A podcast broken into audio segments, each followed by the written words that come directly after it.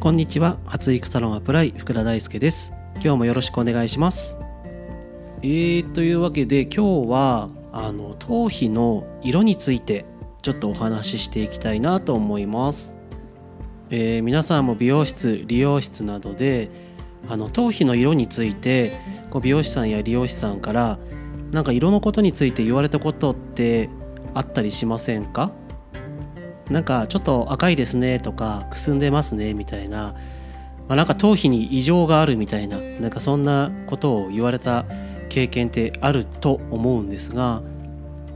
じゃあまあそれが実際どういう状況なのかとか改善策というかケアの仕方ってうんとねいろいろあると思うんで、まあ、そういうとこをねお話ししていければなと思います。であの頭皮の状態をあのなんだろうなこういろいろな表現をするパターンがあったりするんですけど例えばまあ結果から言うと、えー、一番健康な状態は青白くてで次にこうちょっとくすんで黄ばんでくるんですよね。うん、でその状態が真ん中でで赤っぽいピンクっぽいみたいなのが、まあ、ちょっと一番良くなかったりとかするんですけどうんとあとはそのミックスみたいなうんとパターンの間みたいなパターンがあったりするんですけど、うんとそれをですね、まあ、黄色だからイエローカード赤いからレッドカードみたいなそういうふうにこうあの深刻度をこう促すパターンがあったりとかあとはまあ信号機で例える人もいますよね。赤青がまあ一番いいんで青信号で黄色が黄色信号で赤信号がまあ、一番良くないみたいななんかそういう教え方というか表現をする方もいると思うんですけどでまずその青白い状態、まあ、一番いい状態と言われてるんですけど、まあ、これはあの頭皮の環境がしっかり整ってる状態ですね。水分量とか、えー、まあ、血行が良い状態だったりするので、まあ、ちょっと頭皮が透けて見える状態みたいな感じなんですよね。なんで青白く見えてるみたいな感じで、えー、いい状態です。でその後にちょっと青っぽさが消えて白っぽくなってる状態。これは乾燥がちょっと見られるので、えー、頭皮を、えー、保湿することだったりあとは乾燥させないためのケアっていうのが必要になってきます。でまあ何度かお伝えしてるんですけど頭皮が乾燥しちゃう理由っていうのは、えー、まずはシャワーの温度が、えー、高すぎる。ってことですね。理想は38度と言われているので、えこの辺を意識してもらえればなと思います。あとはあのシャンプーの洗浄力の強さが、まあ、今の状態に合ってるか合ってないかっていうことですね。今の頭皮環境に対して、えー、使っているシャンプーの洗浄力が強いか弱いかっていうとこですね。はい。まあこの辺は、まあ、妥当なとこだとそのアミノ酸系の界面活性剤を使ってるシャンプーを使っていただくとえ頭皮の乾燥をさせない感じにあの洗うことができるのでその辺をこうちょっとでちょっと前でのシャンプーの選び方っていうのでそのじゃあアミノ酸系ってどういうシャンプーなのみたいなのを、まあ、裏の表記にこういうのが書いてありますっていうのをちょっと言ってるんでもしよかったらそっちも聞いてみてください。で最後は、まあ、3つある中の最後はえっ、ー、とまあ頭皮乾燥させちゃったとしても保湿できればいいんですけどでもお顔はねすぐ化粧水クリーム美容液ってつければあの保湿ってできるんですけど頭皮ってどうやってやるんだみたいな話になった時になかなか頭皮を保湿するってうん、まあ、そういう感覚がまずない。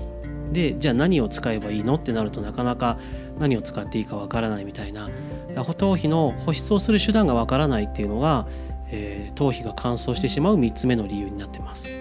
はい、なので、まあ、頭皮の保湿をするっていうことと乾燥させないっていうことをやることによって、えー、白い頭皮っていうのは、まあ、青白い頭皮に、えー、近づく近づきやすくなるかなと思います。で次が、えーと、黄色っぽい感じちょっとくすんでる感じの頭皮なんですけどこれはですね状態的に言うと、まあ、酸化しちゃってるみたいな感じです。でまずさっきその白い頭皮から青白い頭皮にするっていうための、えー、まず乾燥をさせないっていうケアをするっていうのを前提に置いて、えー、まず酸化っていう部分で言うと,、うんとまあ、人間の体ってこう活性酸素って言ってこうあの、まあ、病原菌なんていうんですかウイルスとかカビとか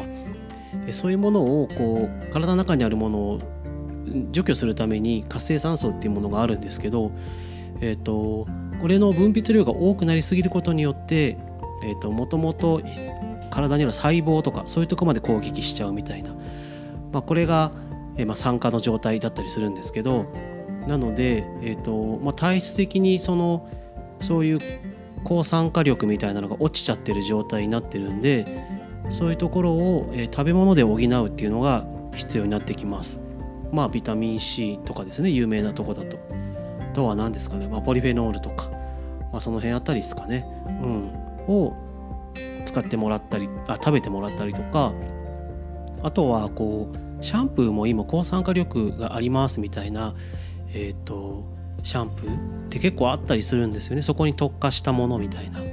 なんでそういうのをチョイスしてもらうのもいいかなと思います。でまあえっ、ー、と酸化することによってこう新陳代謝の乱れだったりとか、まあ、と栄養不足ですね、まあ、そのさっき言ったビタミン C ポリフェノール以外にもタンパク質とか亜鉛とかまあその辺有名ですよねタンパク質でできてるんでタンパク質を取るっていうのとそのタンパク質のえー、を作るために必要な亜鉛っていうのを取るっていうのも、えー、ここでは必要になってきます。で最後が、うんと、赤い状態ですね。これはまあ血行不良っていうのとあとは炎症を起こしちゃってるっていう感じですかね。なのでまず血行を良くするために、うんとまあ、血の質血液をまず健康にするっていうのが必要なので、えー、まあ食べ物ですよね。でもっと言うとその腸内環境っていうのを整えなきゃいけないっていうのがあるんで、まあ、腸が血を作ってくれるっていうとこがあるんでなので、まあ、腸内環境を整えるっていうとこで発酵食品みたいなのが、まあ、一番有名だと思うんですけどあとは食物繊維とかねそういうところの食事の、えー、改善が必要かなっていうのがまず一つあります。あとは、まあ、血がこうドロドロだと流れづらくなるんでうんまあ脂っこいものを控えるとかっていうのは必要になってくると思いますあとは炎症を起こしちゃってる状態だと例えばもともと頭皮にある菌のバランスが悪くなっちゃったりとかあるんですよねそういうのが。なんでここに関しては正直あのもう専用のものを使っていかないとちょっとなかなか厳しいかなっていうのはあります。まあ、頭皮の環境を整えるっていう意味でえーと、まず乾燥を防ぐっていうところですよね。うん、あとはその菌のバランスみたいなのを整えるっていう風になってくると、えー、とさらにこう専門的なシャンプーとかトリートメント、まあ、俗に言うヘアトニック頭皮の美容液みたいなのが必要になってくる感じです。はい、でこの状態になるとうんとやっぱり白髪とか抜け毛薄毛っていうとこにもえー、かなり影響が出てくると思うので、うんと、この状態の場合はすぐに適切なケアをしていただいた方がいいかなと思います。あとはその赤い状態と黄色い状態がこう混ざってちょっと茶色っぽくなってるパターンがあるんですけどあのこれはですねあのさっき言ったその、まあ、黄色い部分でいう酸化っていうとことあとはその血行不良頭皮の炎症っていうのが起きちゃってて、まあ、ミックスですよね、まあ、全部悪いとこ取りみたいな感じです。なんで、まあ、さっき言ったそのエイジング毛って言われるその髪の毛のパサつきとか、えー、髪の毛の形が変わっちゃって、うんと、癖が出てきちゃったりとかするパターンとあとは赤い頭皮のとこのその抜け毛とか薄毛とか特にこうあの白髪が気になるっていう方に結構この茶色い状態が多かったりするなっていうのはなんとなく見てて思います。あの髪の毛がそんなに少なくないけど頭皮がすごい茶色い人って結構頭皮あの頭皮じゃないあの白髪が多い人って多いなっていう傾向はあるんですよね。うん、なのであのこれはもう酸化と血行不良頭皮の炎症っていうのがミックスされてる状態だったりするのであのはい。ここら辺はちょっとこれこそやっぱり食事の改善とか専門的なものを使っていくっていう感じになります。でまあ今そのああの順番でねああ青白い状態が一番いいですで黄色っぽいのが次ですっていう言い方したんですけどまあ一概にそうも言えないんで、まあ、結局はその人の今の頭皮環境に合わせてどういうケアが必要かっていうところを、えー、やっていきました。なので黄色い状態でも血行は良くしなきゃいけないっていうのもありますし赤いけどやっぱ抗酸化作用のある食べ物は取っていかなきゃいけないし、まあ、茶色だとその両方っていう言い方したんですけど、まあ、頭皮環境を整えていく上ではやっぱ頭皮を悪くする状態っていうものを避けるっていうのといいものを取っていく使っていくっていうのが必要になってくるんでまあピンポイントで酸化ですとか血行不良ですみたいな感じに、えー、分かった方が、まあ、そこに注力できるかなと。うん、やっぱりあの今までって、まあ、よく僕言うんですけどそのスキン年齢とともに変えるのってスキンケアだけで大丈夫ですかって話をするんですね。うん、でそれってお顔だと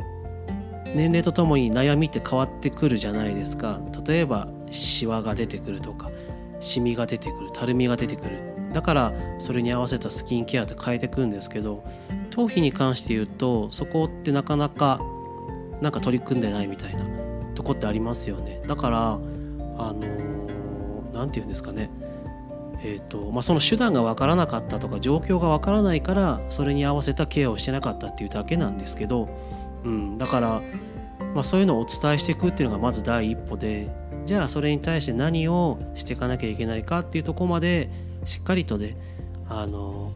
提案できるっていうのがまた必要に美容師さん側としては必要になってくる利用師さん側としては必要になってくるんで、まあ、そういうのをですねしっかりとご提案できればなと。で、